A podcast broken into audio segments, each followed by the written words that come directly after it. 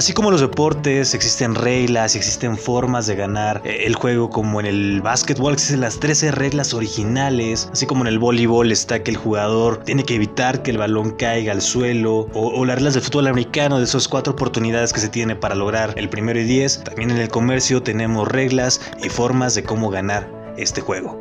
Este episodio quiero dedicárselo a los Incoterms. Bienvenidos a Hablemos de Comercio, el podcast donde importamos tus dudas y exportamos nuestras soluciones. Bueno, sean bienvenidos a un episodio más. Este es el ya el segundo episodio de este 2021 en el cual vamos a tomar hoy un tema muy especial, uno de los temas que a mucha gente le da miedo porque no los entiende, no los comprende al momento de la práctica, pues eh, es mucho de andar practicando, de hecho, pero cuando se entienden, cuando se practican, son de las cosas más sencillas el día de hoy. Es el tema de los cinco terms, pero antes de que iniciemos con este episodio, quiero pues, presentarme como en cada episodio. Mi nombre es Ulises Peguero soy la persona que está detrás de tus audífonos en este episodio. Si es que me estás escuchando en alguna plataforma de podcast, ya sea en Google Podcast, Apple Podcast, Anchor, Amazon Podcast, Spotify y en muchos, muchos lugares más que a veces ya hasta perdí la cuenta de cuántos lugares estamos. Pero también la persona que en esta ocasión nuevamente te va a pedir una disculpa porque no me estás viendo detrás de tu pantalla, seguramente estás viendo algo relacionado al tema o alguna pantalla de las que pone nuestro director Raúl. El día de hoy, pues, como te comentaba al principio, tenemos el tema de los Inco Incoterms. Y para empezar con este tema hay que saber qué son los Incoterms. Y para responder esto, pues hay que agarrar esta palabra, entenderla y yo como siempre lo digo y que hay que buscar la definición y si buscamos la definición encontraremos que, que son las siglas o, más bien recortando las palabras y poniendo las primeras, las primeras letras de ella para formar esa palabra Incoterms y es eh, su palabra originaria son International Commercial Terms que ya traducido al español podemos decir que son los términos del comercio internacional que como su propio nombre lo indica son los términos y requisitos de una operación de compra-venta internacional. Debido a ello, que, ellos son los encargados de estipular cuánto y dónde se produce la transmisión de los riesgos y la obligación en cuanto a los costes, así como quién corre a cargo de ellos y otros factores en relación con este tipo de, de transacciones. Hay que ver un poquito aquí que esos términos no son siempre los mismos ni se mantienen estables, sino que cada cierto tiempo, normalmente 10 años, eso es normalmente porque hay veces no han sido los 10 años, estos, eh, estos incoterms sufren algunas actualizaciones. Y esto pues para dejar atrás términos que ya no se usan porque tienen unas condiciones poco adaptadas al mercado de hoy en día. En ese sentido, cuando pasa ese tiempo estipulado se renuevan y se mejoran los términos con el fin de que tengan un mayor y mejor usabilidad al día de hoy. Eh, en este sentido, los términos van a ir acompañados siempre de un número que va a indicar el año de la actualización de ese término en concreto. Y, así podemos ver algunos, algunos cinco temas que vienen con el año 2000, 2000, 2010. En este caso, ya en este año tan, tan, escandaloso, a mí un, año que de verdad le agradezco mucho que el 2020, ya también hay Incoterms 2020, pero también los tenemos los Incoterms de los 90s y de los 80s. En este caso podemos poner un ejemplo que es el, eh, el Incoterm FCA 2010, que significa que es un término free and carrier y que es de la actualización del año 2010. Si ahora en 2020 con la nueva actualización el término FCA se ha mantenido con algunos cambios, al ver FCA 2020 sabremos que pertenece a la versión 2020 con ciertas modificaciones. Esto, eh, como te lo decía al principio, pues siempre vienen abajito con un número, en este caso eh, el año en el que se está llevando a cabo la, el manejo de las mercancías con el Incoterm que está a cargo, porque hay muchas veces que en pleno 2020 podemos seguir utilizando el Incoterm 2010, en este caso como poníamos el ejemplo el FCA, FCA 2020 y estamos utilizando los de los Incoterms actualizados, pero también podemos utilizar todavía el FCA 2010, esto de acuerdo a cómo se lleven las partes entre el comprador y el vendedor y cómo llegamos a, una, a un acuerdo entre las dos partes. Ahora bien, esta actualización del Incoterm 2020 pues entra en, eh, en, vigencia a partir del 1 de enero del 2020 y ya las importaciones y exportaciones se regulan mediante los nuevos 5 TERs, estos 2020 que te decía, dejando atrás algunos de los antiguos términos e introduciendo algunas actualizaciones. En este caso, estos 5 TERs tuvieron bastantes, bastantes cambios, no tan así digamos que drásticos, pero sí algunos cambios que al momento de hacer las interacciones entre comprador y vendedor pues dan otros resultados que como ya los teníamos en 2010. ¿Qué cambios hay en los 5 TER 2020? Los cambios de los elementos del, 2020 es, por ejemplo, el Incoterm DAP, que es el Deliver and Terminal, se sustituye por el DPU, que es el Deliver and Place, un lot. Lo que significa de esta modificación es el cambio de nombre. Como, vemos, este era un DAT, este es un DPU.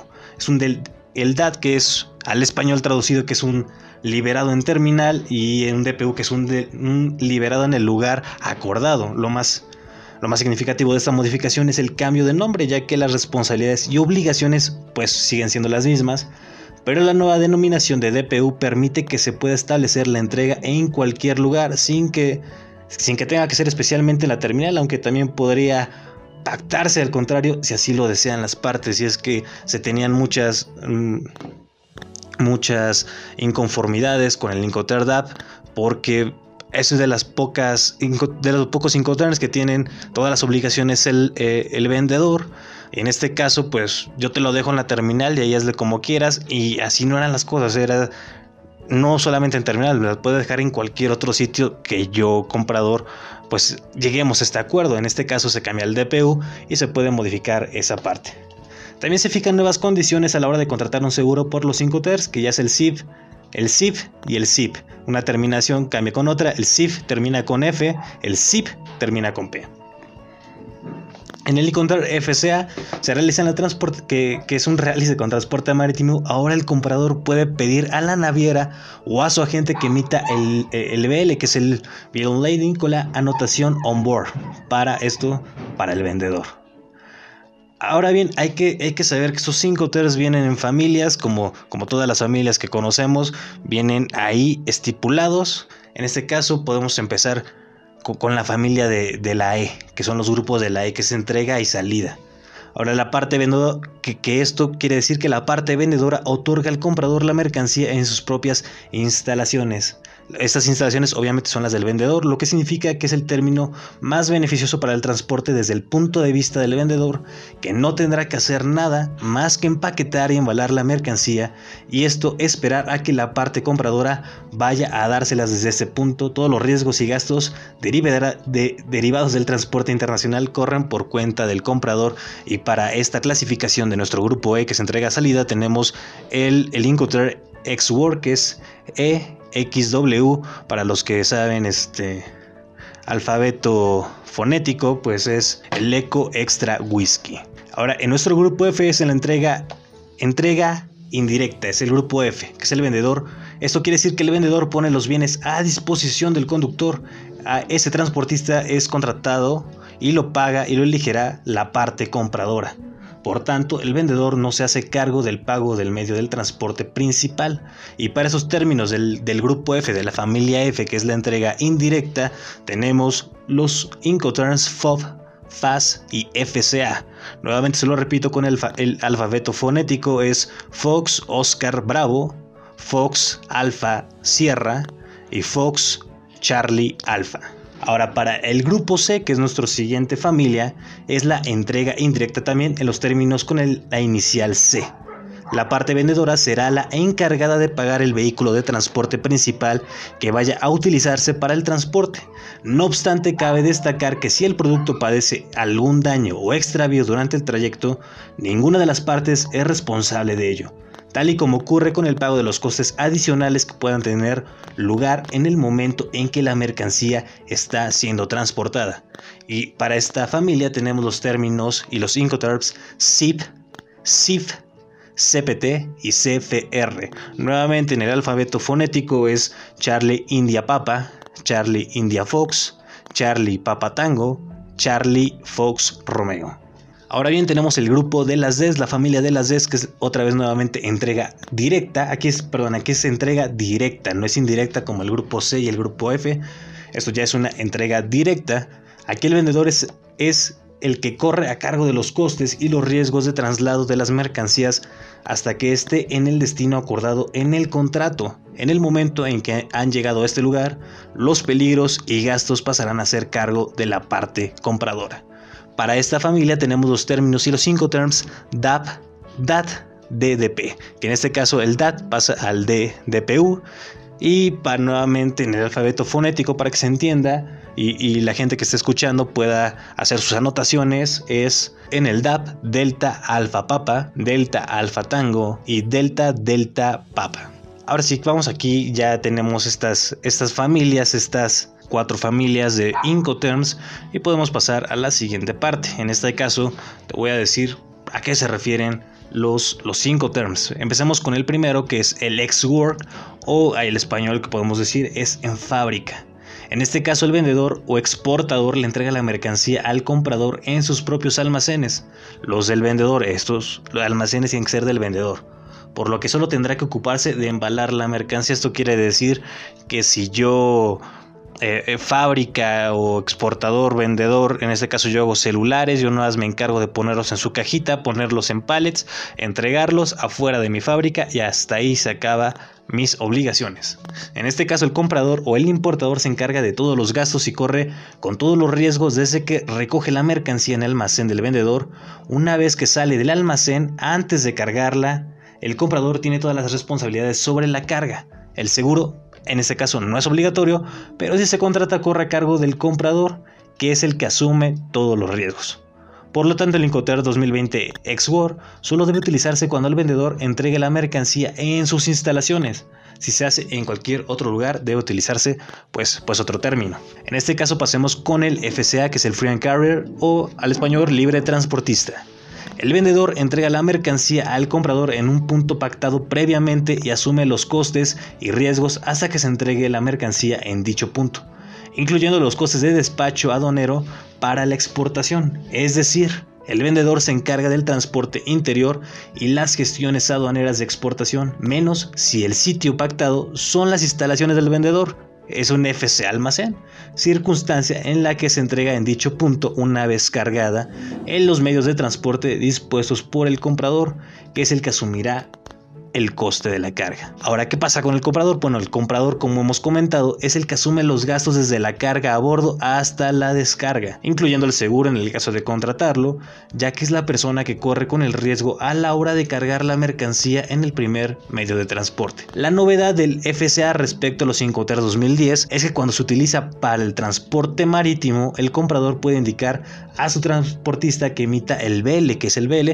pues es el Bill of Lading, conocimiento de embarque. Esto se lo da al vendedor acompañado del término on board, que es a bordo, para justificar la entrega de la mercancía y facilitar la operativa de los créditos documentarios y que se abone así el crédito al vendedor como garantía del banco, pero que no es parte del contrato del transporte. Sigamos con el siguiente que es el FAS, que es el Free Launch Ship, que es el libre al costado del buque.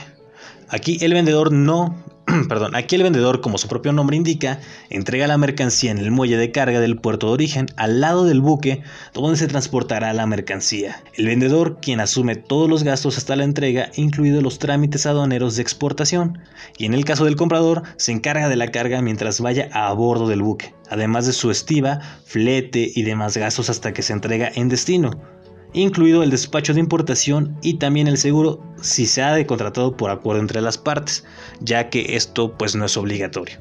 Igualmente asume los riesgos en el momento en que la mercancía se encuentra en el muelle de carga antes de subirla al buque. Este Incoterm solo se utiliza para el transporte marítimo, hay que ser muy claro aquí, entre negritas solamente se utiliza para el transporte marítimo. Normalmente para productos especiales, por sus necesidades de carga, no suele ser muy común en cargas paletilizadas o en contenedores. Seguimos con el siguiente Incoterm que es el FOB, que es el Free On Board o libre a bordo. Y aquí el vendedor corre con todos los gastos y riesgos hasta que la mercancía se sube a bordo, hasta que está en el medio de transporte, así como el despacho de exportación y gastos en origen. Por otra parte, también se encarga de contratar el transporte en caso de que corra por cuenta del comprador. Ahora, aquí el comprador se encarga de los costos de flete, descarga, trámites de importación, entrega en destino y del seguro en caso de que se haya contratado. Los riesgos se transmiten en el momento en que la mercancía pues ya está a bordo. Y aquí hay que nuevamente ponerlo en negritas y ser muy enfáticos como en el pasado. El Incoterm FOB solo se utiliza para el transporte marítimo. Solamente para marítimo y no debe utilizarse para la mercancía que vaya en contenedores ya que la responsabilidad se transmite cuando la mercancía se carga a bordo del buque, es decir, cuando los productos tocan físicamente el suelo del buque. Pero en el caso de los contenedores no se cargan en cuanto llegan a la terminal, por lo que si la mercancía sufre algún daño mientras está en el contenedor, sería muy complicado establecer el momento en el que ocurrió pues ocurre el desastre. El siguiente es nuestro Incoterm C FR, Cost, Insurance and Freight, que es el costo, seguro y flete. Aquí el vendedor se encarga de todos los costes hasta que la mercancía llega al puerto destino, incluyendo el despacho de exportación, los gastos de origen, el flete y normalmente los gastos de descarga. Aquí también el comprador corre con los trámites de importación y el transporte interior hasta el destino. Asume los riesgos desde que la mercancía está a bordo, por lo que suele ser frecuente contratar un seguro, aunque, nuevamente, no es obligatorio solo se utiliza en el transporte marítimo. Nuevamente hay que hacer mucho énfasis. Este Incoter, el Incoter CFR, solo se utiliza en transporte marítimo. A continuación y siguiéndolo en la misma familia de las CES, sigue el Incoterm SIF, que es el Cost Insurance and Freight, costo seguro y flete. Aquí el vendedor corre con todos los gastos hasta que la mercancía llega al puerto de destino, al igual que el CFR, que es el despacho de importación, gastos de origen, flete y normalmente los gastos de descarga. Además, el SIP requiere de un seguro desde el origen, aunque el riesgo sea transferido al comprador en el momento en que la mercancía está a bordo del buque. Aquí el comprador asume los gastos de importación, el transporte interior hasta el destino. Este Incoterm incluye una novedad. En su versión actualizada ya en este 2020, o en el pasado año 2020 que entraron en vigor, que es referida a la cobertura del seguro que tiene que contratar el vendedor. La cobertura del seguro deben ser las mismas proporcionada por la cláusula C de la Institute Cargo Clause, es decir, el seguro tiene que cubrir hasta la mercancía llegue al puerto de destino. Hasta ahí tiene que cubrir nuestro seguro. Por otra parte, nuevamente solo se utiliza en el transporte marítimo y es uno de los más utilizados ya que determina el valor en aduana. Nuevamente hacemos mucho énfasis en este Incoterm. El SIF solo se utiliza en transporte marítimo. Esto porque muchas preguntas, en, este, muchos lugares siempre te hacen esa misma pregunta de qué Incoterms van relacionados al transporte marítimo. Por eso hacemos mucho énfasis en esa parte. Siguiente de la misma familia de las CES tiene el CPT Carrier Pine 2, que es el transporte pagado hasta. El CPT, en el CPT, perdón, el vendedor corre con todos los gastos hasta que la mercancía se pone a disposición del vendedor en el lugar acordado por las dos partes, lo que supone gastos de origen, despacho de exportación, pago de transporte principal y normalmente los gastos de destino. Aquí también el comprador se encarga de los trámites de importación y el seguro en caso de que se contrate. En cuanto al riesgo pasa a ser el comprador cuando la mercancía se encarga en el primer medio de transporte contratado por el vendedor. El Incoterm CPT sirve para todos los medios de transporte, este lo podemos utilizar en todos lados. Nuevamente seguimos en la misma familia, la familia de las CES. Viene el SIP, que es el Carry and Insurance Payment, SIP con P al final, que es el transporte y seguros pagados hasta. En este, eh, eh, en este Incoterm, el vendedor los gastos corren a su cargo hasta entregar el producto en el destino convenido, es decir, los gastos de origen, despacho de exportación, flete marítimo y el seguro, que en esta ocasión es, este sí es obligatorio. El comprador por su parte tiene que asumir los trámites de importación y la entrega de destino. El riesgo, se traspasa cuando la mercancía se carga en el primer medio de transporte. Pero aquí hay una novedad en esos Incoterm 2020, es que hay una modificación en la cobertura del seguro que además de ser obligatorio, tiene que contener las mismas coberturas que las establecidas por las cláusulas de la Institute Cargo Clause. Los productos tienen que estar asegurados hasta que lleguen a su destino final. Y aquí ya pasamos a la familia de las Ds. En este caso eh, empezamos con el DPU, que antes era el DAP, con, DAT con, con T al final, que es el Deliver and Place on Loader, entrega en un lugar de descarga.